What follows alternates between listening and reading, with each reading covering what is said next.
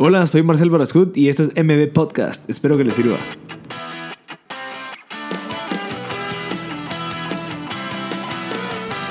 Hola a todos, gracias por sintonizar MB Podcast. Estamos en el episodio número 33 con un invitado especial que cabal lo agarramos cuando estuve de visita en Guatemala. Se llama Joshua Aguilar.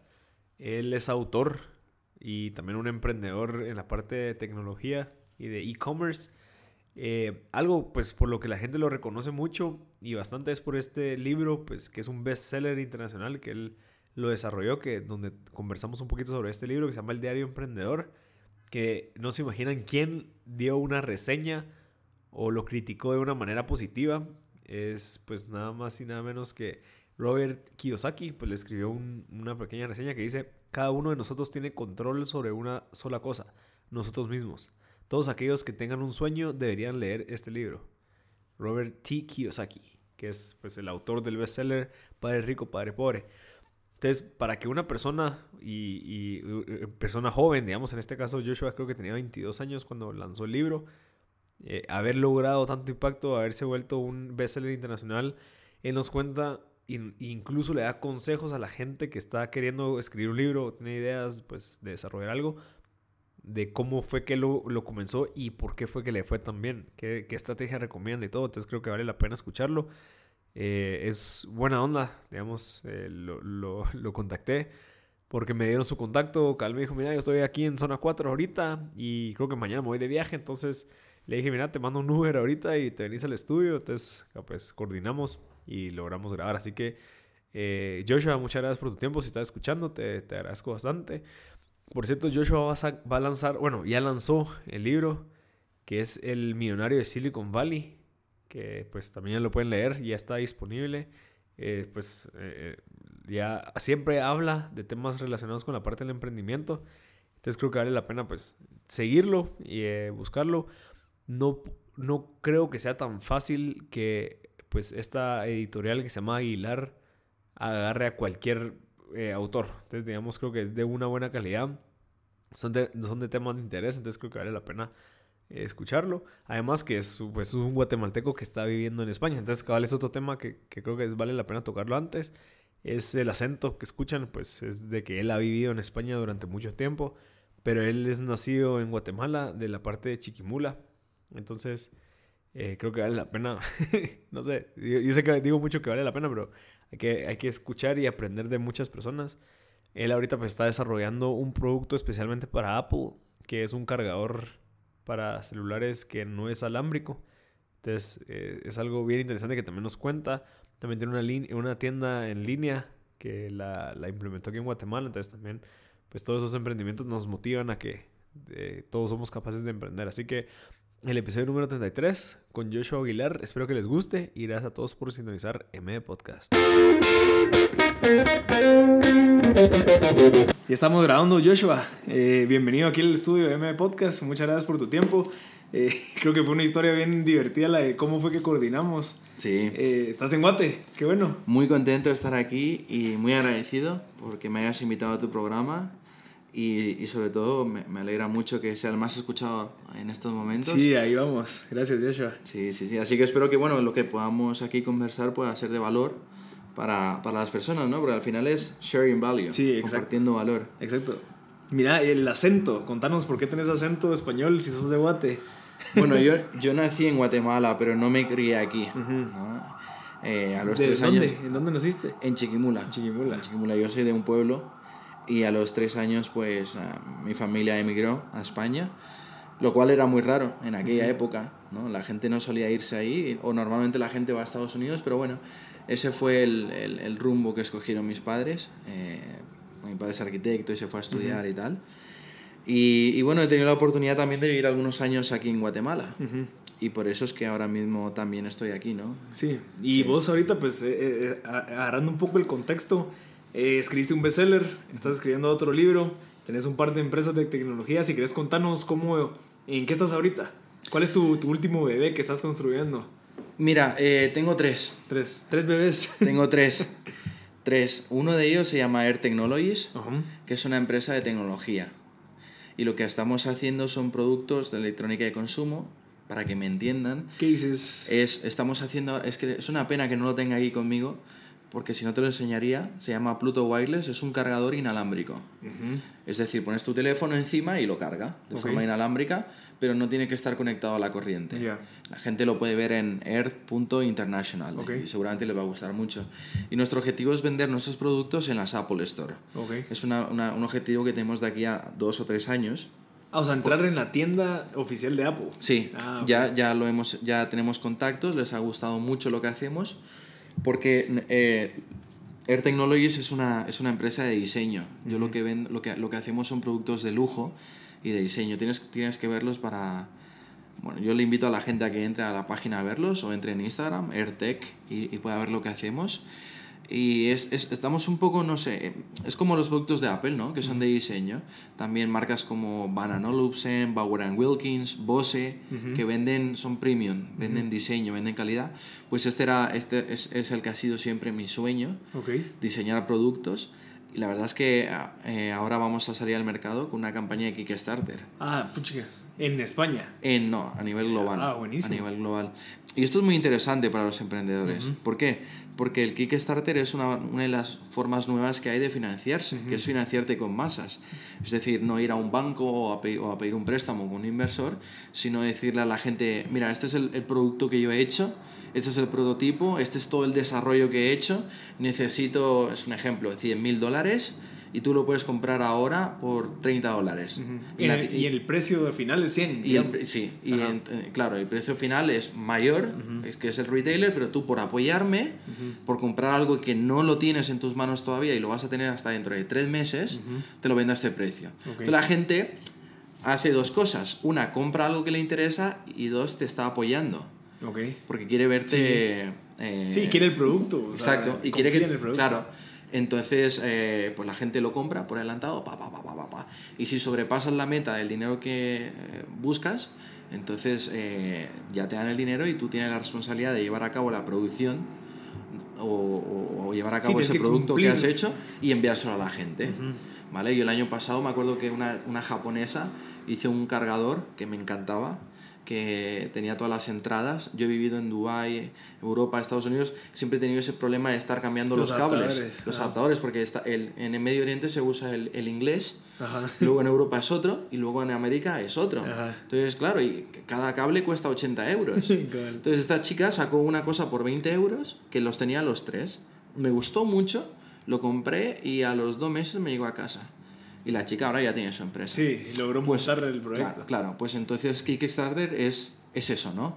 Es em, emprendedores que se financian con clientes, ¿vale? Y eso es una maravilla. Y bueno, pues eso es lo que vamos a, vamos a hacer ahora mismo. Con Earth, eh, con Earth Products. Con, sí, con Air Technologies. Eh, Earth- y tenés otro también que se llama Cero Clavos.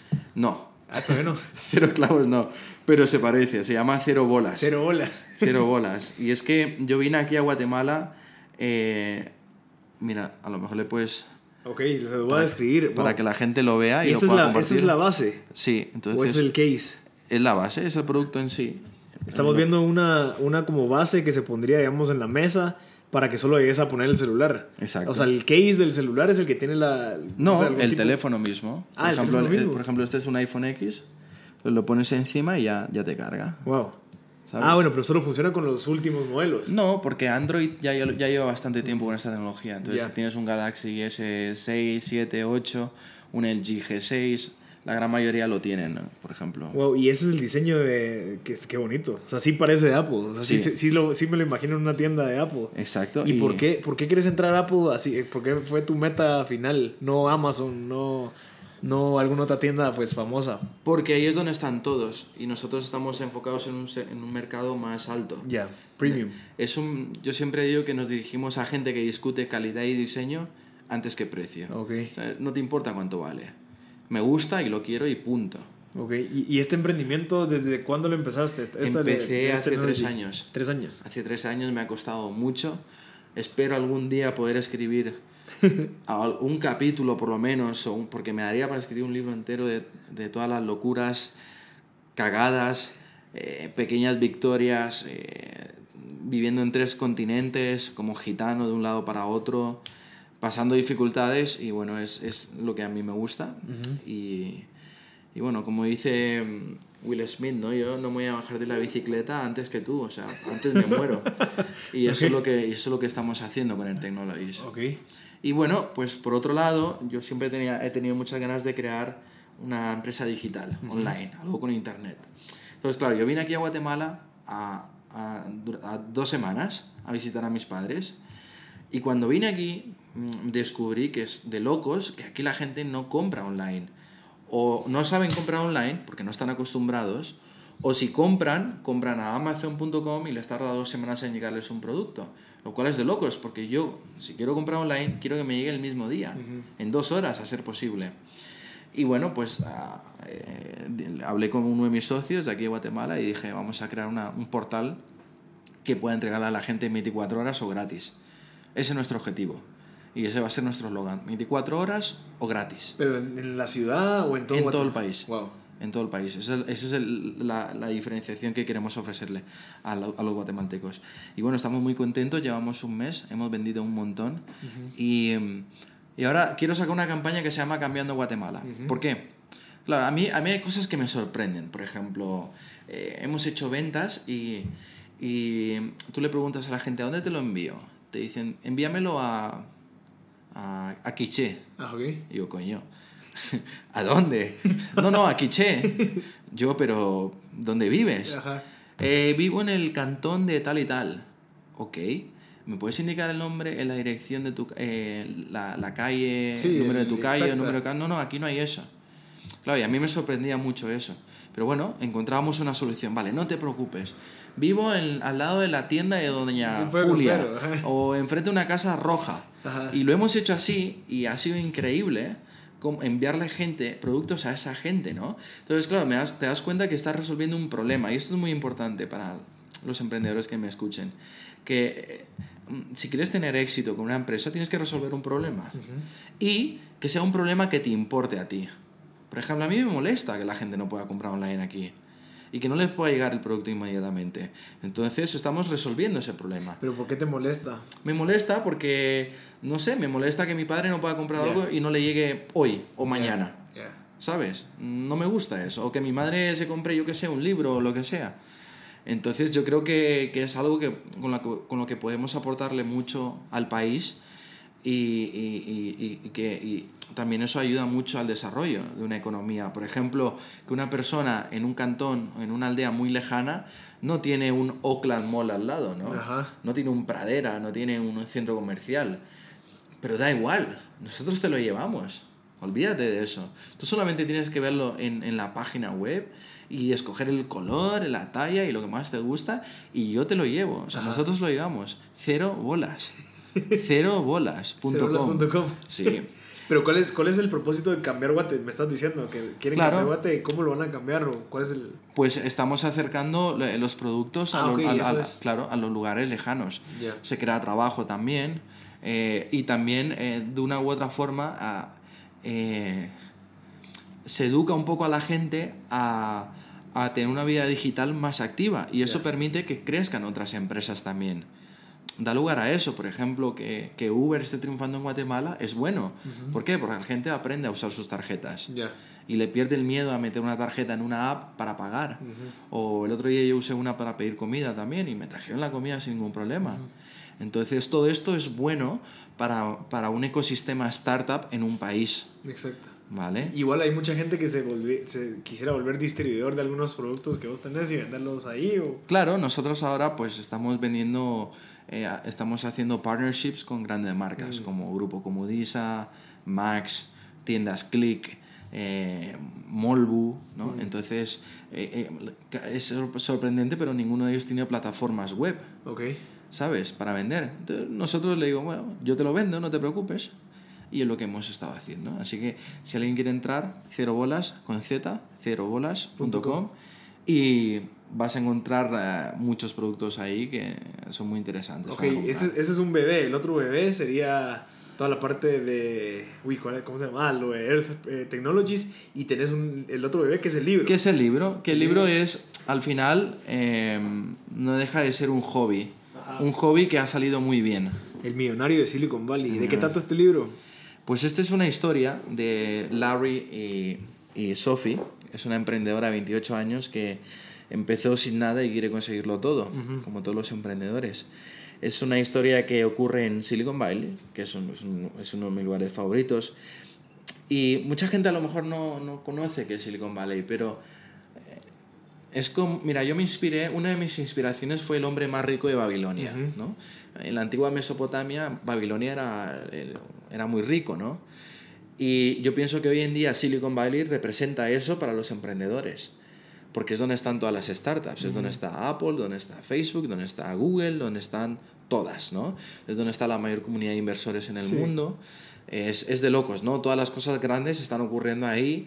Eh, y, y, y, entonces eh, Silicon Valley representa ese éxito al que todos los emprendedores eh, aspiramos. Okay. Y es una historia en la que, en la que Sophie White está buscando el éxito, como todos en esta vida, como cada uno de los que nos está escuchando, pero se encuentra con algo mejor. ¿vale? Y es que la vida tiene cosas mejores que, que el éxito. ¿Y el éxito para ella era financiero? Bueno, eso para saberlo tendrás que leer el ah, libro. ¿Vale? Pero, pero es un libro muy enfocado en la felicidad. ¿Vale? Y es un libro en el que a mí no me gusta llamarle de autoayuda porque es un libro... Eh, mi editor me decía cuando lo escribí, Joshua, quiero que, que tengas, ah, que esté todo muy bien respaldado científicamente. Entonces fue una de, fue una de, las, de los objetivos. Que todo lo que estábamos diciendo tuviera un método científico o unos mm. estudios eh, científicos detrás. Por ejemplo, si yo te digo piensa en grande o sé optimista, son palabras que ya están muy gastadas, pero ¿por qué ser optimista es bueno? ¿Cuál es la razón que te va a hacer triunfar en los negocios? ¿Y hay números detrás de eso? Claro, hay estudios científicos y es muy, muy interesante. O la felicidad, ¿qué es la felicidad? ¿no? La gente, eh, realmente la felicidad se encuentra en la sala de espera de la felicidad. Es decir, en la búsqueda. ¿Vale? En el journey. Claro, en el journey. Entonces, todas estas cositas las vas, vas aprendiendo en la historia, que es muy amena, eh, muy interesante. Y, y, además, después de cada el libro tiene siete regalos, son los siete capítulos. Y al final de cada capítulo tiene un, los beneficios de ese regalo en donde brevemente intento explicar todas estas cosas de una forma también entretenida al lector. Y podríamos decirle algo a la gente que está escuchando sobre el positivismo, o sea, algo, un fact que creas que le puede servir eh, de, al, ser positivo, ya sea en la parte de emprendimiento, la, la parte de, de, vivir. Bueno, que el cerebro reacciona de forma distinta cuando eres positivo porque tienes un rango de visión mucho más amplio. Cuando estás estresado, bajo estrés, tu cerebro tiende a enfocarse en el problema.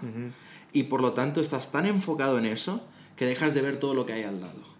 Y al lado están todas esas soluciones que no estás viendo, porque estás eh, eh, enroscado en, ese, en esa problemática. Y eso es uno de los, podría ser un ejemplo de por qué ser optimista te ayuda. Sí, igual eh, yo, yo, siento que ser optimista también te, es como muy similar a la sinónimo de, de pensar en grande. Porque digamos, al momento que vos pensar en grande, no hay muchas, o sea, no hay muchos obstáculos. O sea, vos estás pensando y ves todo el panorama y dices, ok, esto se puede lograr. Claro. Ya sea siendo positivo, ya sea pensando en grande.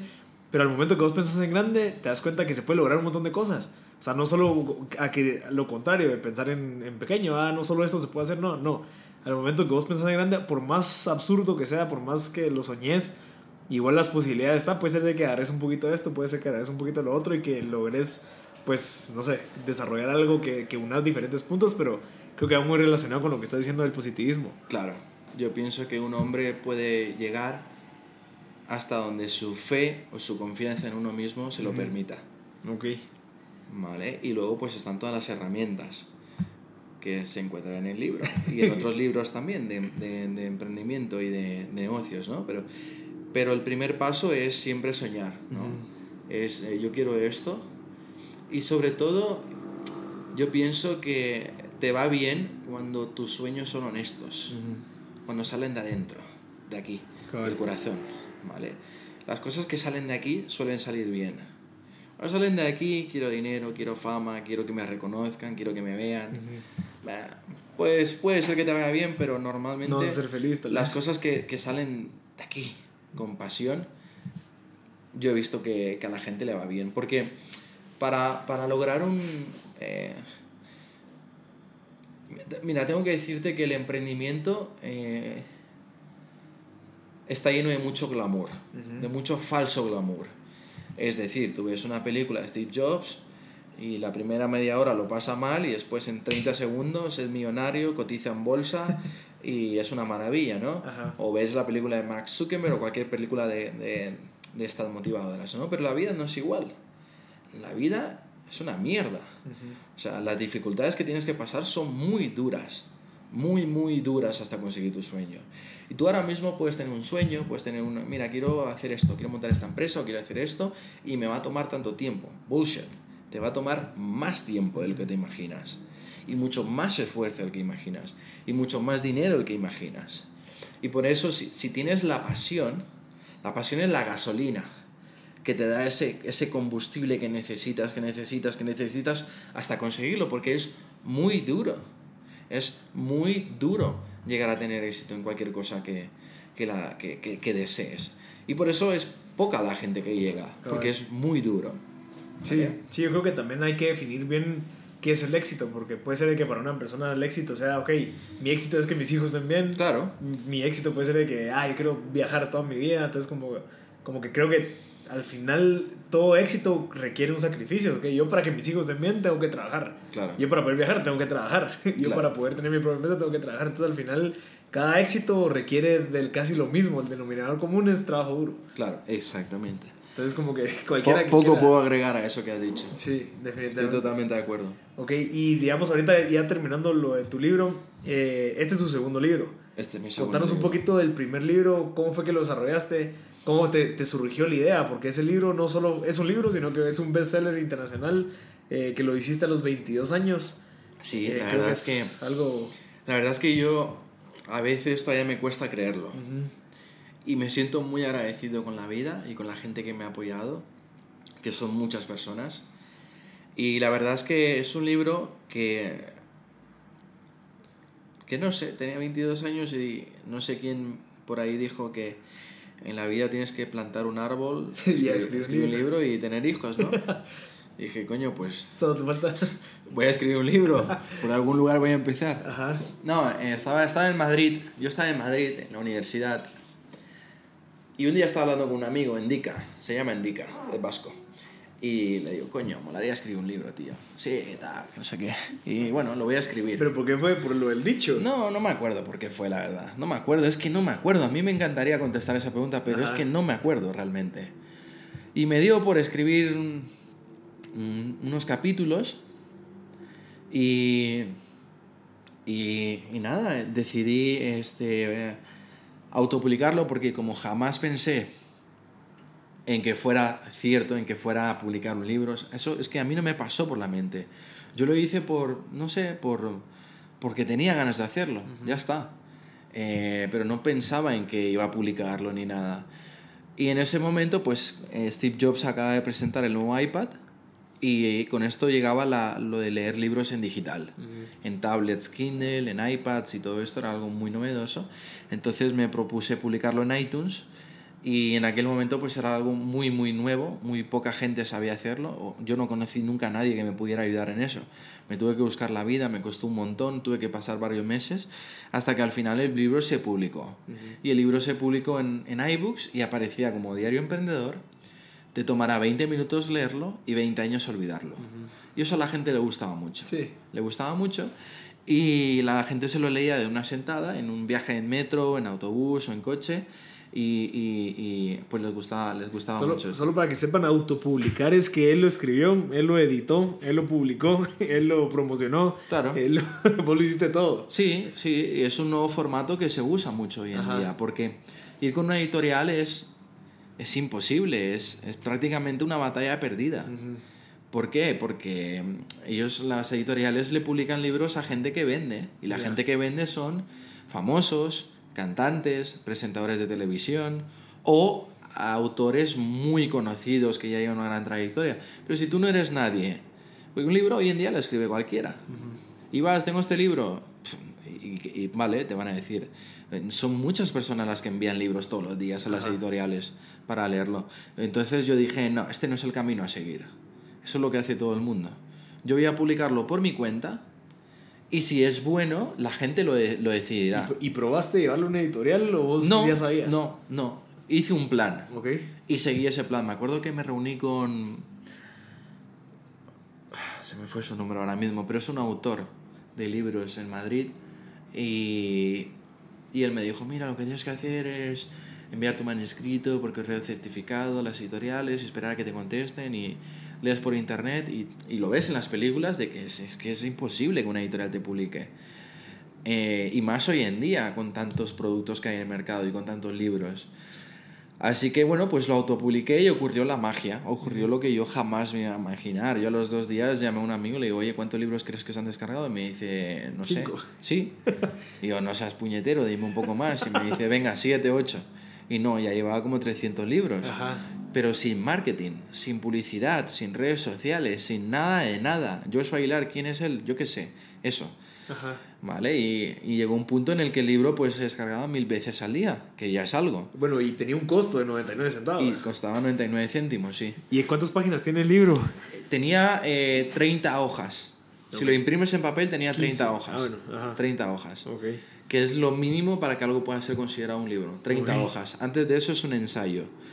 Y, y bueno, pues el libro se tradujo a catalán, a francés, a italiano, a inglés y castellano, que eran cinco idiomas, y era el número uno en todas las tiendas, en todos los idiomas. Ok, pero digamos, ese libro no solo se vendió porque sí, sino que el contenido que tenía.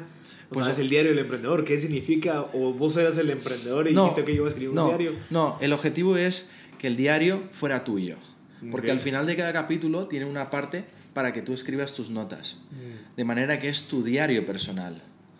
¿Vale? Entonces, eh, pues, de ahí viene lo del diario emprendedor. Y cada, pues, cada capítulo, en, en, en la versión corta, eran siete capítulos, uno para cada la semana.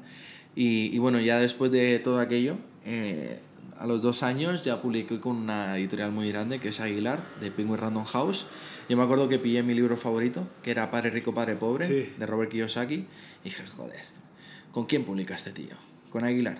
Venga, pues vamos con ellos. Con Ajá. Aguilar, y bueno, lo conseguí. Publiqué con Aguilar, de hecho Robert Kiyosaki reseñó Escri- mi libro. Escribió una reseña. Sí. ¿Qué dijo Robert Kiyosaki? Robert Kiyosaki dijo, cada uno de nosotros tiene el control sobre una sola cosa, Ajá. nosotros mismos. Todos aquellos que tengan un sueño deberían leer este libro. Wow. Sí, fue increíble, la verdad, fue increíble. Y, y nada, pues así surgió el libro y ya pues em- Pero digamos, al momento que te sentaste a escribir la primera página, ¿qué tenías en tu mente? O sea, ¿cuál era la visión del libro? O sea, Ninguna, escribir algo que me gustara, que me llenara. pero para que vos hayas dicho, ok, la persona que lo lea tiene que sentir como que si es su diario. O sea, tú, tú tuviste que pensar un poquito y decir, ok, este libro no va a ser como que yo narrando algo, sino que es quiero que la persona que lo esté leyendo sienta que es él el que está, pues, leyendo, escribiendo algo. ¿Cómo, cómo fue? Porque fue tu primer libro. Sí, supongo que, supongo que me guié un poco por todo lo que había leído, ¿no? Ok. Entonces, a mí me gustan mucho las Ah, bueno, historias. te- y te gusta mucho leer. Me gustan las... Sí, me gusta leer y me gustan las historias. Ok. Eh, me encantan las historias, ¿no? Entonces cada capítulo empieza con una historia y a partir de ahí desarrollo con las pocas experiencias que tenía con 22 años, pero que eran honestas, ¿sabes? Pero, ¿experiencias de qué? ¿De emprendimiento? De emprendimiento. Ah, o sea, estás emprendiendo a esa Yo edad. ya, no, yo ya había emprendido porque a los 15 años empecé mi primera empresa, que era diseño gráfico. Ok. Hice un montón de agendas, uniformes, eh, ¿Vos sabés logotipos, diseñar o de todo. contrataste a alguien? o? No, no, yo diseñaba. Yo Ok. diseñaba y después de eso monté un negocio con un amigo de camisetas y las vendimos en Madrid en Nueva York. Y bueno, hasta ahí llegué porque empecé la carrera universitaria y ya no Ya. podía con más. Era Ya. imposible. Eh, de hecho, tuve un intento de emprendimiento que me salió muy mal por, por falta de tiempo. Es que era, era imposible. Sí. Y además el libro. Porque de repente publico un libro y de repente pasa lo que pasa. Jamás me lo hubiera imaginado. Y bueno, fue así realmente. Como ¿Cuánto eso. tiempo te llevó a escribir el libro? Pues no me acuerdo, la verdad. Yo cuando, de verdad, te lo digo, cuando escribí el- la versión corta, a lo mejor semanas. Ah, o sea, la días. versión corta fue la que se descargaba. Sí, la que y se después la desarrollaste más. Y después cuando la editorial me dijo, oye, queremos tu libro, entonces ya amplié el libro. Ya. Pero es algo que tenía planificado. Yo sabía que el libro tenía que iba, yo sabía que el libro tenía que tener 30 capítulos, que era un, uno para cada día del mes. Sí. Claro, entonces, claro, ahí sí me acuerdo que estuve como cuatro meses intensos, que me fui a Alemania, Alemania, Italia, y me escapé a donde pude para poder eh, escribir el libro. Y, y, fue así. Qué interesante, qué interesante porque tu primer libro fue como tu validación. O sea, vos lo lanzaste chiquito, no me llevó tanto tiempo, inversión, para validar que sí la gente lo quería, entonces ya, ya le invertiste mucho más tiempo. Claro, ahora que lo pienso es como lo del Lean Startup, ¿no? Esto de que sacas un MVP, pruebas un producto y, y, sin querer o sin darme cuenta lo hice. O sea, fue sin querer, la verdad. Y también lo que te comentaba, que era un formato, el libro era muy corto. Entonces, que un libro sea corto le da la pauta a la gente para que lo, lo lea de una sentada y se emocione y diga, wow, este libro me gustó. Pum, lo comparto en mi Facebook, en mi Instagram o dejo una reseña. Entonces creo que eso ayudaba mucho. Sí. Eso ayudaba mucho porque yo sí vi el cambio del libro grande al pequeño. El grande no tiene tantas reseñas en Internet. Ah, y yo creo que es por eso, porque la gente, no sé cuánta gente termina de leer los libros. ¿sabes? Eh, creo que es un margen que se disminuye mucho. Eh, y bueno, básicamente... Y ahorita, eh, ahorita que has vuelto a leer el libro que lo escribiste hace 6 años, 7 años, ¿qué pensás? No lo he leído. No lo he leído, no. pero sí sabes de, de lo que hablabas. No, de hecho un día leí un poco... sí, sí, sí, sí, sé de lo que hablaba. Me acuerdo de los capítulos que he escrito, no de todos, pero nunca quise leerlo, no sé si por ser cobarde por miedo al no me va a gustar y ahora ya no puedo hacer nada, ¿vale? O, y también un poco de no quiero ver para atrás, quiero seguir para adelante. Entonces, yo esta mañana leía en Instagram Miquel Santiago, un, un, un, amigo mío que es escritor, que tiene una carrera parecida a la mía, pero ha leído mucho mejor, gracias a Dios, le ha ido muy bien. Él escribe novelas, es totalmente distinto, novelas de ficción, brutal. Y yo me acuerdo que en su día leí una que se llamaba La historia del crimen perfecto. Y era un libro que te enganchaba y no te soltaba porque era, era increíble ese, ese libro. ¡Wow! Y el tío, yo no sé cuánto, se la, era una locura ese, ese pequeño libro. Y él ahora ya es un autor muy importante. Él publica con grandes editoriales eh, sus novelas. En, en, en, muchos idiomas, te estoy hablando en papel, te estoy hablando de Estados Unidos, en muchos idiomas. Porque una cosa es publicar en idiomas, en digital, ¿vale? Que tiene un coste de cero. Y otra cosa es en papel venderle tus derechos a diferentes editoriales de, de varios países. Pero bueno, el, el, punto de todo esto que estoy contando, el tío este, es que él eh, hoy, publicaba la foto de su nuevo libro que acaba de salir y ponía, por fin termina el viaje, esta relación de, de odio, amor y satisfacción. Okay. ¿Vale? Entonces, a mí me ha pasado lo mismo con los libros. Eh, por ejemplo, este nuevo libro, El Millonario de Silicon Valley, son tres años de mi vida. Que me a mí me ha costado muchísimo. No te imaginas cuánto.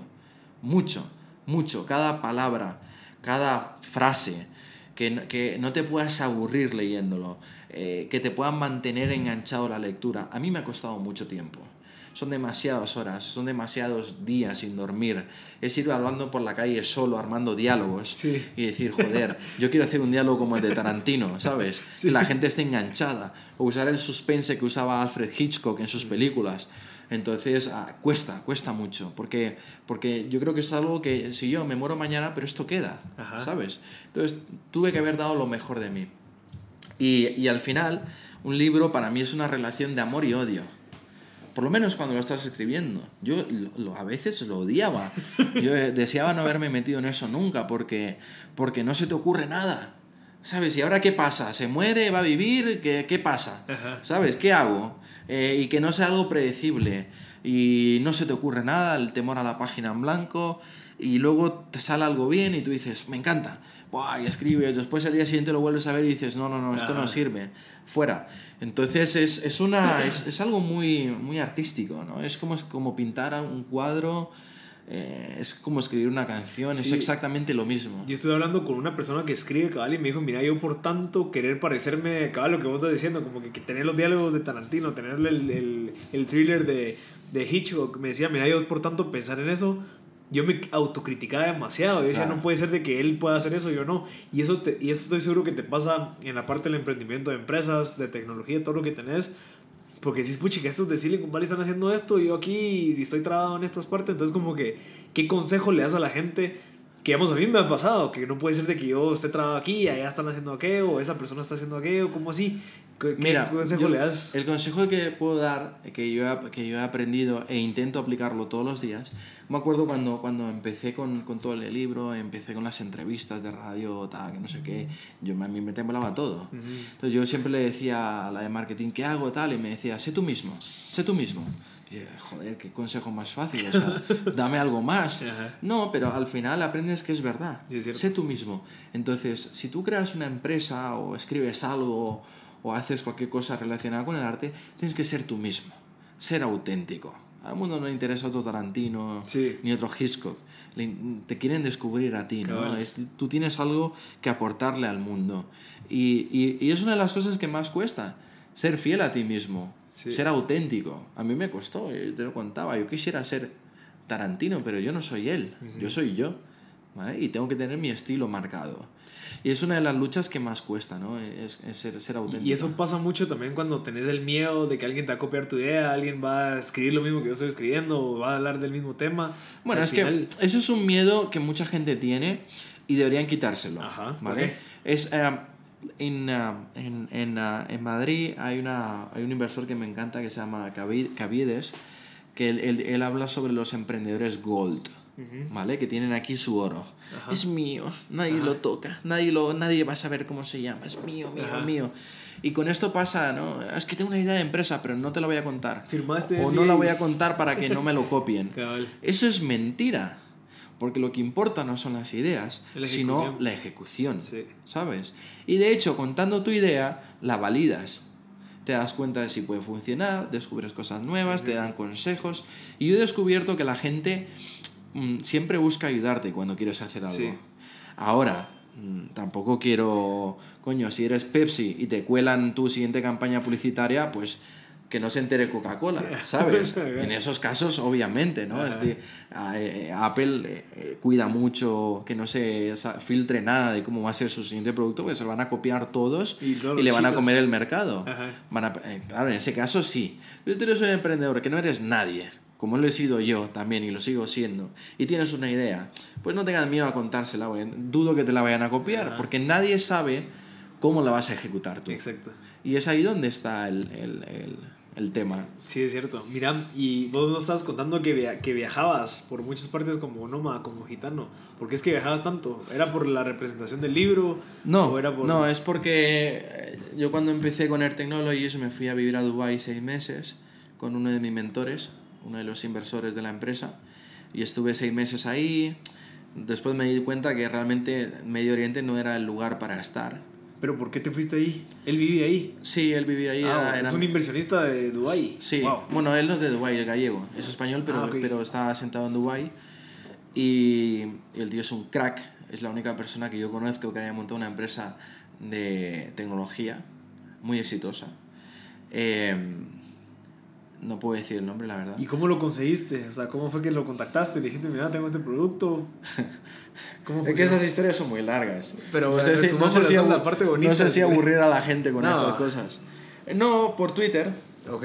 De hecho, de hecho fue porque en Diario Emprendedor eh, una de las historias era de la de su empresa y lo contacté por Twitter y, y tiempo después, meses después, nos, nos conocimos en Madrid y yo le enseñé unos, unos primeros bosquejos de mis diseños que quería hacer algún día y me dijo, hostias, tío, esto me gusta, me mola un montón, ¿tienes inversores? Y yo, no.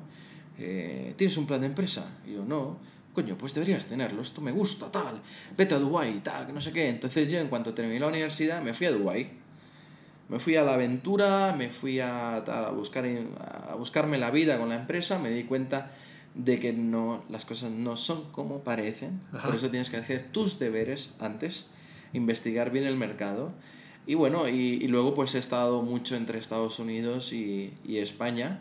Claro, yo no soy residente americano ni nada de eso, pues entonces tengo que estar entrando y saliendo cada seis meses y la empresa pues está en Estados Unidos. Entonces tengo que ir y venir y venir y así es como he estado mucho. Estos y- últimos y, tres este, años. y este producto de Earth Technologies, ¿vos lo diseñaste a base de qué? O sea, ¿sos ingeniero mecánico, sos ingeniero No. mecatrónico? No, pero tuve que aprenderlo. Ok, ¿qué estudiaste? Yo en, en empresariales, Ah, bueno, business, sabes la parte de Mira, yo cuando empecé con esto dije, ¿ahora qué hago? Porque claro, que me voy a comprar un libro sobre cómo montar una empresa como Apple. No.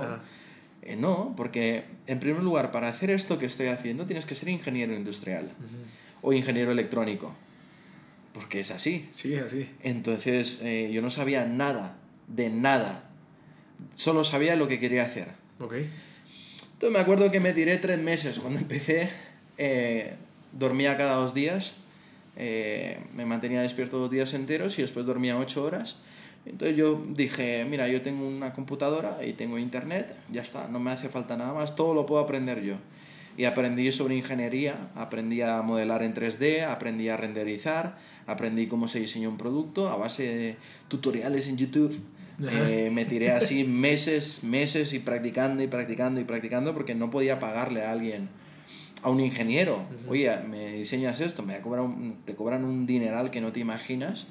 Y al final dije, bueno, yo puedo aprenderlo, soy capaz. Pero vos lo diseñaste en la parte física. Todo, Y la parte de adentro, cómo funciona, digamos, cómo hacer para pasar energía. todo. No sé, cómo, cómo... todo, tienes que tener un conocimiento. Bueno, hoy en día las empresas eh, como Apple son realmente, bueno, no sé si es un buen ejemplo, pero bueno, básicamente lo que hacemos hoy en día es diseñar un producto, ¿vale?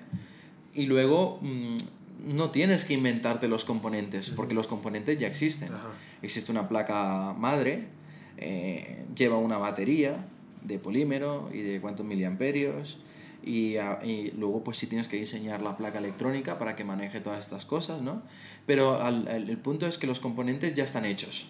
Solo de unirlos y Solo es de unirlos y armar bien tu placa Sí, electrónica. como Steve Jobs que agarraba y lo hacía bonito para que... Claro, la es, es, por ejemplo, un iPhone, ¿no? Tú ves un iPhone, pero por dentro es un Toshiba, es un Sony, es un Samsung, es una pantalla OLED de no sé a quién se la están comprando ahora mismo. Gorilla Glass.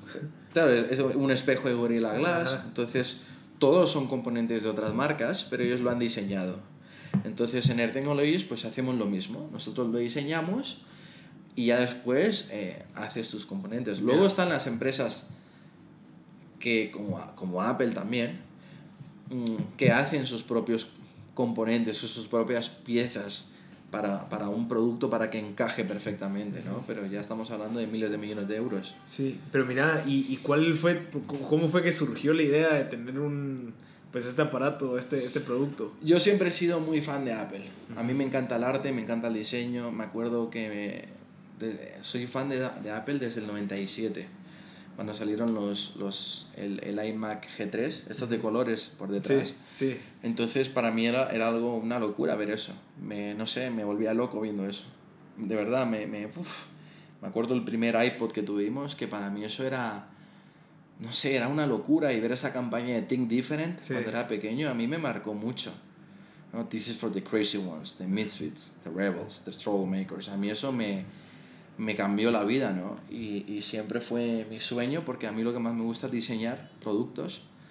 Y... O sea, vos sí tenés una pasión por diseñar. Sí, me O sea, encanta. ah, ok. Es- Este libro lo, lo he diseñado yo. Ok.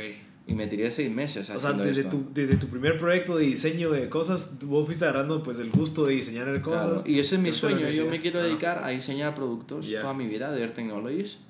Y luego si la gente le gusta mi libro y quieren seguir leyendo libros míos, pues ya, ya los iré escribiendo, ¿no? Pero eso ya es la gente la que lo decide. Si les gusta mi libro o no. O sea, tenés ahorita pues casi tres facetas, la parte digital, la parte de, de ventas digitales, la parte de desarrollo de productos electrónicos y, y autor de libros bestsellers. Sí. Sí, bueno, soy un emprendedor Sí. que ha tenido la suerte de que, de que le ha ido bien con los libros. Ajá. Pero ya está, solamente eso. ¿eh? Pero que bueno, No. pues eso es un buen comienzo porque al final tal vez te ayuda la parte de capitalización de, al vender un libro, bueno, ok, con ese dinero pues... No, desde, desde luego, esto a mí me ha abierto puertas. Mira, eh, Validación incluso. en España, a mí me hubiera encantado estudiar en IE, que es la universidad más cara de todas para business. En España. Sí, o en ESADE. Vale, Si hay algún español escuchándome, a lo mejor sabe de qué estoy hablando. Pero son las universidades más caras que hay, de súper lujo, donde dan todos los niños ricos. Me hubiera encantado estudiar ahí, pero coño, no podía permitírmelo. Me fui a la Complutense de Madrid, que es la universidad número uno, pública, ¿vale? Pero mira, en IE y en IESADE usan mi libro para dar clases de entrepreneurship. ¿Ah, sí? Claro, entonces la vida Irónico. siempre es irónico, es irónico. Nunca pude estudiar ahí, pero ahora me invitan a dar charlas ahí. Ajá. Ahora usan mi libro para dar charlas ahí. Entonces, esto es, esto es bonito también, ¿no? Porque en la vida todos pasamos dificultades, de todo tipo, ¿vale? Pero uno no, no tiene que mostrar debilidad jamás. Y entender que a la tortilla se le puede dar vuelta a base de esfuerzo y de pasión. Joshua, ¿cuál es la clave del éxito? Mira, no lo sé porque yo todavía no soy multimillonario. Es pero, tu éxito. Pero sí conozco gente que lo es, mucha. Y todos ellos me han dicho lo mismo. Esfuerzo. Ajá. Esfuerzo, esfuerzo, esfuerzo, esfuerzo. Olvídate del secreto de que piensas en positivo y el universo conspira a tu favor. Esas son tonterías. Si quieres tener éxito y quieres darle la vuelta a la tortilla en cualquier situación en tu vida, trabaja más duro que cualquier, que cualquier otra persona. Esfuérzate el doble, más que los demás. Da ese extra, da esa mía extra siempre, constantemente. Y es así como se consiguen las cosas. Y es lo que yo intento hacer. Lo que yo intento hacer. Esforzarme más que nadie. Más que los demás. Esto existe mm, no porque sea una persona muy talentosa o sea un genio, yo que sé, o sea muy inteligente. Esto existe porque le he echado huevos y porque me he esforzado mucho. Y nunca he aceptado un no por respuesta. Siempre, el no ya lo tienes. Yo siempre le digo a mis amigos, mira, el no ya lo tienes. ¿Vale? Ve a por el sí. Ajá. Encuentra la el forma. no. Encuentra la forma, pero hay una forma para todo. Y es que el mundo abre paso, el, el- mundo abre paso a todo hombre que sabe dónde va. Entonces, es el querer y tener la pasión. Si no tienes pasión por algo, muy difícilmente lo vas a conseguir porque no vas a tener esa gasolina que se necesita. ¿Y cómo descubriste vos la parte del diseño? Digamos, vos empezaste con tu proyecto a los 15 años de diseño, pero ¿cómo sabías que Pues eso no sé, no, siempre me ha gustado diseñar. Supongo que mi padre es, eh, es, es- es arquitecto y no sé, a mí siempre me ha gustado mucho diseñar. Mira, el primer negocio que yo recuerdo haber, haber hecho en mi vida fue con 8 años. Estando en Guate, No me acuerdo dónde ¿no? estaba. Porque vos me contaste que a los 3 años te fuiste a España, 9 años regresaste. Entonces los- tendría como 9 años. Ah, ok. Tendría, tendría, tendría unos... Yo qué sé, no me acuerdo. Si quieres llamo a mi madre y le pregunto. no me acuerdo. Ok. Pero bueno, el punto es que yo era muy fan de Bola de Drag. O sea, Dragon Ball. Ah, ¿vale? ok. Dragon Ball. ¿Vale? Para que me entiendas. Porque yo lo veía en catalán. Dragon Ball, eh, Bola de Drag. Y, y eh, me acuerdo que hice un montón de dibujos de tal. Y los grapé, hice como un cuaderno. Creo que fue mi primer libro en la vida. Que fue un cuaderno de. como un libro lleno de dibujos de Dragon Ball. Dibujados, muy bien hechos. Y me fui a la librería de enfrente y le dije, mira, quiero vender esto. Y esto lo pueden vender ustedes para que los niños coloreen. Y me vieron así como, con plan, mira el niño, qué emprendedor, ¿no? Y al día siguiente me dicen, oye, ¿puedes hacer más? Que se vendió ya. Y lo vendieron por 5 quetzales, me acuerdo. Ok. Y, Eso fue en y- Chiquimula, siempre. Eso fue en Chiquimula, Wow. sí. sí. ¿Cómo fue, Entonces, esa, ¿Cómo fue crecer? Digamos, bueno, no sé si cuando regresaste de España te fuiste directo a Chiquimula. Sí. Ok, ¿cómo fue crecer en Chiquimula? Para mí fue muy dura. O sea, la- la- el cambio de España a Chiquimula. Sí, para, Chiquimula, para mí fue a mí me costó mucho porque yo no tengo recuerdos de Guatemala. O sea, yo me acuerdo de todo eh, En España. Claro. Entonces llegas a otro país muy diferente, a una Guatemala en el 97, 98, muy diferente a la de hoy en día. Chiquimula ahora es una ciudad, antes era un pueblo. Claro, entonces se burlaban de cómo hablábamos en el colegio, los españoles, tal, el acento, y nos hacían bullying. Y a mí me costó mucho, la verdad, no te voy a mentir. Eh, sí fue un cambio, un cambio... Pero también pen- lo he pensado y creo que esos años aquí en Guatemala me abrieron muchas, muchas puertas también, muchas oportunidades. No sé, conocí a, a lo mejor por, por, el, por algo tan simple como poder ir a iglesias, como a Casa de Dios, lugares así, donde te- nos enseñaron a, te, te mucho a emprender, a soñar en grande, a poner a Dios en primer lugar. Yo creo que esas cosas a mí me marcaron, que si estoy segura, seguro que si no hubiera vivido aquí, eso en España no, nunca ha existido, iglesias así de ese tipo. Entonces eso a mí me ha ayudado mucho. Y también pienso que viajar es bueno. Sí. Siempre, siempre, siempre, siempre. eh, por eso el- un consejo que le doy a la gente, a las gentes es no te enfoques en el dinero, enfócate en las experiencias, experiencias, experiencias. Cualquier viaje que hagas, cualquier cultura que conozcas, eh, siempre te va a aportar mucha riqueza a tu vida, que, que te vas a quedar con ella toda tu vida. En- ya, lo, ya lo digo yo en el nuevo libro, ¿no? Invierte tu dinero en experiencias y no en cosas. Te compras un iPhone X y la emoción te dura media hora. ¡Oh, qué guay! Saca una foto difuminada eh, o un selfie y ya está, ya pasó. Pero un viaje, yo que sé, a... A un, pueblo, un lugar cercano incluso. Sí, sí, hace tres días yo estuve en Antigua y lo pasé genial. Ajá. Me reí un montón, estuve con una, una amiga y, y, y- y- fue increíble, ¿no? Eso no lo voy a olvidar jamás en mi vida. Jamás. Va a quedar conmigo hasta el día que me muera. Entonces, experiencias, experiencias. Por tanto, haber venido aquí fue bueno. Porque cuando tú tienes la oportunidad de crecer y de vivir en diferentes países y conocer diferentes culturas, tienes una ventaja frente a los demás frente a las demás personas que a lo mejor no lo han hecho, no han viajado tanto. ¿Y vos tenés hermanos? ¿Sos el más... Tengo un hermano pequeño, se llama Gilly. ¿Y qué características crees que vos tenés o tuviste cuando eras eh, pequeño que crees que te ha marcado durante toda la vida y te han logrado, pues... No, yo creo que ser hiperactivo. ¿no? Hiperactivo. Eh, Ser eléctrico. Ok. Siempre estabas buscando qué hacer, siempre estabas Sí, hablando. siempre, estar la... Sí, siempre. Sí, perfecto. Mira, y ahorita, o sea, yo sé que ya este libro, tenés pensado sacar otros tipos de libros para diferentes tipos de personas, digamos, más de em- emprendimiento, tenés el, no sé, la habilidad de haber vivido en diferentes lugares del mundo, ¿tenés alguna otra idea de otro libro? No, No, ahorita por el momento, no quiero saber nada más de libros. hasta dentro de Ok. mucho. No sé, ya se verá, la vida es una caja de chocolates. Si escribo otro libro, no sé, ya veremos. sí, ok. Me gustaría escribir un libro junto con otra persona. Ujú, Tengo algunas en mente y ya se verá. Ok. Pero de momento aquí, aquí está... eh, Es un libro que escribí con mi alma. Mi alma está ahí entera. De Ok. verdad, te lo Tienes que digo. recuperarte otra vez. Es un trabajo artístico para mí muy importante. No es... ah, yo no podría... Yo he visto otros autores que, que sacan un libro cada año. Yo no podría. No podría porque para mí un libro es un viaje espiritual prácticamente. Es, es un montón de, de cosas que te marcan y, y yo he intentado dejar ahí mi legado. Ok. Que no me haga falta escribir otro libro en mi vida. Aquí Mira, podría estar todo. ¿Y qué consejo le das a la gente que está escuchando, que tiene la idea de escribir un libro, que está escribiendo un libro, que ya sacó un libro? ¿Qué, qué consejo le puedes dar que te haya funcionado a vos? Que escriban para sí mismos. Que no busques complacer a nadie más, que no busques agradarle a nadie más, que no busques que si se lo tienes que leer a tu madre, a tu padre, a tu hermano, a tu novia, a tu novio, no sirve.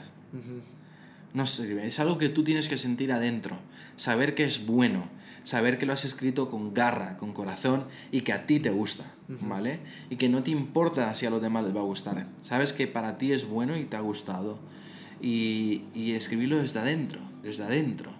No, no busques vender, no busques ser comercial, no busques imitar, no busques tendencias. Eso no funciona. A menos que ya seas famoso y solamente sacas nuevos álbumes o, o li- o libros para mantenerte ahí, ¿no? Tal. Pero Y también la parte de autopublicarse, que ellos digan, bueno, voy a probar con este pedazo. O el- bueno, es algo muy recomendable autopublicar. Ok. Sobre Digital. todo, claro, tiene una serie de ventajas muy importantes.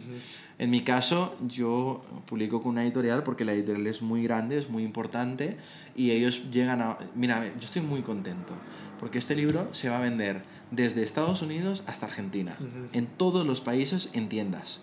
En tiendas. Es decir, que si tú vas a Sofos, Artemis, lo vas a comprar. Si mañana te vas a Manhattan y entras a un Barnes Noble, lo compras si te vas a, a Punta... O sea, es- se vende en... en, eh, con el anterior libro no se publicó en Sudamérica, con este sí. Entonces estoy muy contento, Buenísimo. muy contento. Eh, y, y lo que te quiero decir es que en este caso... eh, a mí me sirve tener esta plataforma, que es un equipo increíble de personas que me echan la mano y sin ellos sería totalmente Sí, la imposible. editorial, hablando de la editorial. Pero no es necesario eso. No Para empezar, es no. necesario. No es necesario. Hay formas. Y la forma es autopublicar. ¿Vale? Y no necesitas de nadie. Es más, vas a ganar mucho más dinero. Porque no le tienes que dar royalties a nadie más. ¿Sabes? Solo la plataforma que te los vende. Pero Y hay mucha gente y muchos autores que se han vuelto millonarios sin editoriales y que jamás ni locos publicarían con una editorial. Porque ¿para qué le van a dar su dinero a otra persona? Sí, cabal. Entonces, Porque la editorial es como un socio. Claro. Que entra la editorial no es, es como un artista que, es, que, es que, que quiere un- sacar un disco y entonces va a una discográfica. Y la discográfica te produce el disco y te lo distribuye. Pues con los libros es exactamente igual, ¿vale? Tú vas con tu, con tu libro, que sería como una canción o como un álbum, y ellos lo corrigen, lo editan, tal, tal, tal, y lo distribuyen. Tú lo que les estás dando, claro, les estás dando los derechos de distribución. Ajá. Y, y es así como... Mira, ocurre. nos recomendaste dos libros. Bueno, a pesar de los tuyos, el de Robert Kiyosaki y el de Padre Rico, Padre Pobre, ¿algún otro libro que le pueda recomendar a la gente que está escuchando? Sí, te voy a recomendar dos libros que a mí me han gustado mucho y que son muy famosos además. Uno de ellos es Cómo ganar amigos e influir sobre la gente. Ese, es- ese me cambió la vida. Es un libro muy bonito, que no, no tienes que ser emprendedor para leerlo. Es un Y libro... sirve para todo. Claro, es un libro que básicamente te ayuda a tener bastante carisma. Exacto. Es, yo creo que es muy útil para cualquier persona. Y otro libro que a mí me gustó mucho es el de Creativity, de Ah, Ed. Campbell. Ah, ok. Es uno de los creadores de Pixar. Mm. Pixar son tres, John Lasseter, Ed Campbell y, y Steve Steve, Jobs. Jobs. Y este Ed Campbell es, es que escribió el libro de, en español es Creatividad, ¿vale?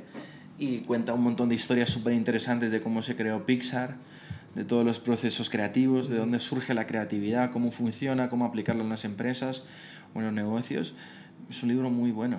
Perfecto. ¿Y, al- ¿Y cómo funciona tu día? Digamos, vos, ¿qué hábitos tenés? ¿Te despertas a qué horas? ¿Cómo, ¿Cómo estructuras vos de tanto que tenés que hacer? Porque tenés que manejar la parte de comercio digital, la parte de tus productos y todavía los libros, la distribución. La verdad, es que, la verdad es que me ha costado mucho, sobre todo porque se- yo duermo poco. Ok, Yo a veces, me, yo, bueno, a veces no, todos los días me acuesto a las 8 de la mañana ok.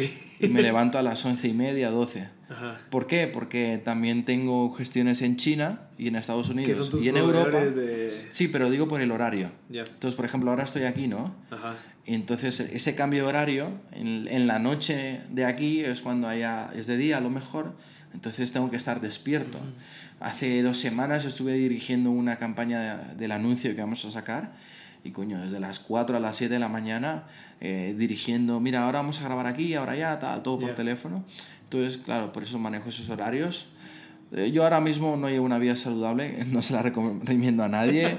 Pero es muy- parte del proceso. es decirlos. parte, es parte. Es mucho café, mucho, mucho, mucho café y dormir poco. ¿Y este proceso hasta cuándo vos decís, ok, ya, ya me puedo disfrutar ahorita lo que he logrado, eh, los libros, eh, las empresas? ¿Cuándo vas a parar de estar ahí siempre como que...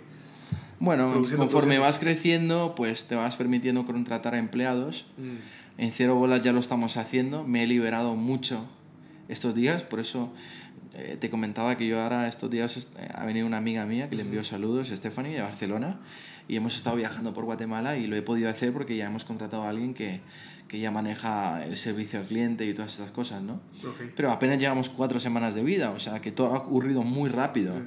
Y ahora esta semana empezamos a, a usar cajas ya con el logo de cero bolas y Ya. ya, ya verás, cómprate un producto y ya verás que te llega Perfecto. en el 24 mismo día y con 24 tu caja de cero bolas y sí, sí. Perfecto. Yo creo que podemos concluir con esto, Joshua. Felicidades por los libros. Merci. Para recordarles mucha, el diario del emprendedor fue un, un bestseller internacional. ¿Cuántas copias vendiste al final eh, en total? Muchas. No se suele Sí, decir. mil al día por multiplicado por no sé cuánto tiempo ya. muchas. que- Bueno, muchas depende, eso es un término relativo. Pero perfecto, Joshua. Muchas gracias por tu tiempo. Espero que te deseo todo lo mejor en tu libro y en tus nuevos emprendimientos. Muchas gracias, hermano, y, y gracias por invitarme y, y un saludo muy fuerte a todas las personas que nos están escuchando y solamente desearles que sigan su corazón, que hagan las cosas con, con, con, con, con- de- con sus entrañas desde adentro y seguramente así y trabajando duro van a poder lograr cosas grandes. Perfecto. Qué mejor final que eso. Muchas gracias, Joshua. Gracias a todos por haber sintonizado M Podcast. Este fue el episodio número 33 con Joshua Aguilar. Eh, espero que les haya gustado, les haya servido y que se hayan inspirado en querer emprender, ya sea en la parte de, los libros, en la parte de ser un autor, creador de productos o de comercio en línea. Creo que, creo que es importante absorber todo lo que se pueda y de todas estas personas que están pues, a veces en posiciones donde uno quisiera estar. Entonces aprender qué fue lo que hizo, cómo fue que llegó ahí creo que vale mucho la pena. Así que gracias a todos por sintonizar mi podcast. Este fue el episodio número 33. Y no se preocupen porque vamos a seguir lanzando episodios a pesar de que ya se viene diciembre, el fin de año. No se preocupen, siempre van a tener su episodio los jueves y de aquí a próximo aviso. Así que eh, espero que les siga gustando porque hay mucha gente, digamos, como terminamos la temporada de M Podcast You, piensan de que se terminó eh, la temporada total, pero no, solamente fue del, del segmento de M Podcast You de M Podcast, pues seguirá, eh, seguirá pues eh, proveyéndoles de contenido excelente durante X cantidad de tiempo. Así que sigan sintonizándonos y muchas gracias a todos por sintonizar.